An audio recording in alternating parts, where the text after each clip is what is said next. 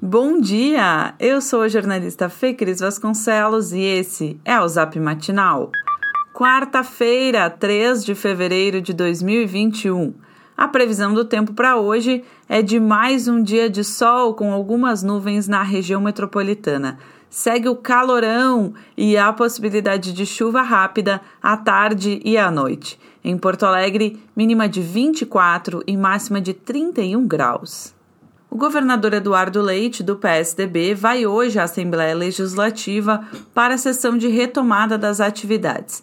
Leite irá tratar do tema que tomou boa parte da pauta nos primeiros dois anos de mandato, o equilíbrio fiscal. O primeiro alvo é a previdência dos militares, que encontra resistência crescente entre os deputados o governo do estado tentou passar a proposta no começo do ano passado, quando aprovou o pacote de reforma administrativa. A previdência dos militares foi a única que não passou.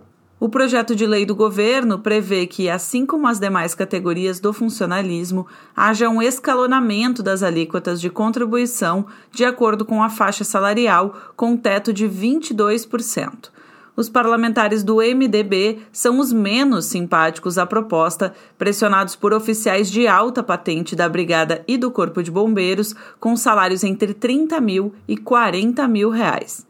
O governo precisa de 28 votos. Na ponta, para fortalecer as articulações, Leite anunciou o ex-secretário do Meio Ambiente e Infraestrutura, Arthur Lemos, como novo chefe da Casa Civil o deputado Frederico Antunes, do PP, segue como líder do governo na Assembleia. Mais dois projetos prioritários do governo são a adequação da norma estadual que autoriza a adesão ao regime de recuperação fiscal da União e as chancelas para a concessão de rodovias à iniciativa privada. Já a reforma tributária, que tem na bagagem duas tentativas frustradas, segue com as negociações em sigilo. A PEC, que congela gastos públicos, tem apoio da Casa, mas é unânime que o caso só deve ser resolvido na Justiça. O gabinete de crise do Piratini irá avaliar a possibilidade de tornar obrigatória a presença de alunos nas instituições de ensino gaúchas, que iniciarão o ano letivo no sistema híbrido foi uma sugestão do Sindicato do Ensino Privado, SINEP. Nesse sistema, as turmas seriam divididas pela metade e cada grupo se revezaria em sala de aula a cada semana ou no intervalo definido pela escola. Seguindo os protocolos atuais, a lotação máxima seria de 50% por sala. A principal diferença para o ano passado é que a presença seria exigida para todos, exceto estudantes e professores que fazem parte dos grupos de risco para a Covid-19. Em 2020, os pais podiam optar pelo sistema totalmente remoto de ensino.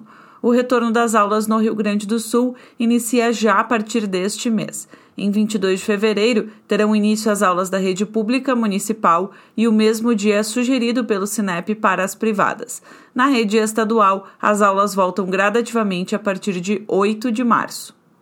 Depois de bater no número mais baixo do ano na última sexta-feira, 249, a quantidade de pacientes com Covid-19 internados em leitos de UTI em Porto Alegre voltou a crescer e num ritmo mais forte, chegando a alcançar 278 ontem à tarde e baixando à noite para 274.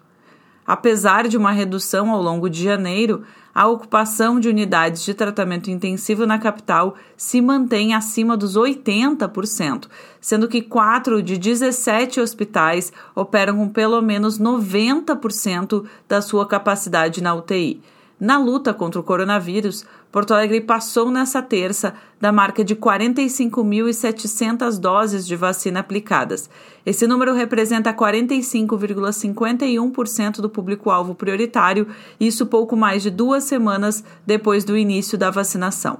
Enquanto isso, no mínimo 12 linhagens do coronavírus circulam no Rio Grande do Sul, conforme o balanço da Secretaria Estadual da Saúde. Ao menos uma delas, a P2, pode estar associada a uma maior transmissibilidade. E a direção da Associação do Comércio do Mercado Central irá entregar ao prefeito Sebastião Melo, do MDB, a proposta para a reabertura imediata do segundo andar do Mercado Público de Porto Alegre, fechado desde o incêndio de 2013. Até o sinistro, o local tinha bares e restaurantes. operações que os permissionários desejam retomar como uma das apostas para aumentar o movimento no local, isso mesmo em plena pandemia. Na prefeitura, o assunto é discutido com o secretário municipal de Planejamento e Assuntos Estratégicos, César Schirmer, e a secretária municipal de parcerias, Ana Pellini. O entendimento de que a reabertura do segundo andar é estratégica para a revitalização do centro, um dos mantras da atual gestão. E esse foi o Zap Matinal, feito com base em conteúdos dos sites G1RS, GZH, Sul 21, Jornal Correio do Povo, Jornal VS e Jornal do Comércio. Nós trazemos notícias gratuitas todos os dias no seu celular. Se você quiser sugerir a alguém para também receber esses boletins, o link está no texto que você recebeu. Um abraço e ótima quarta-feira!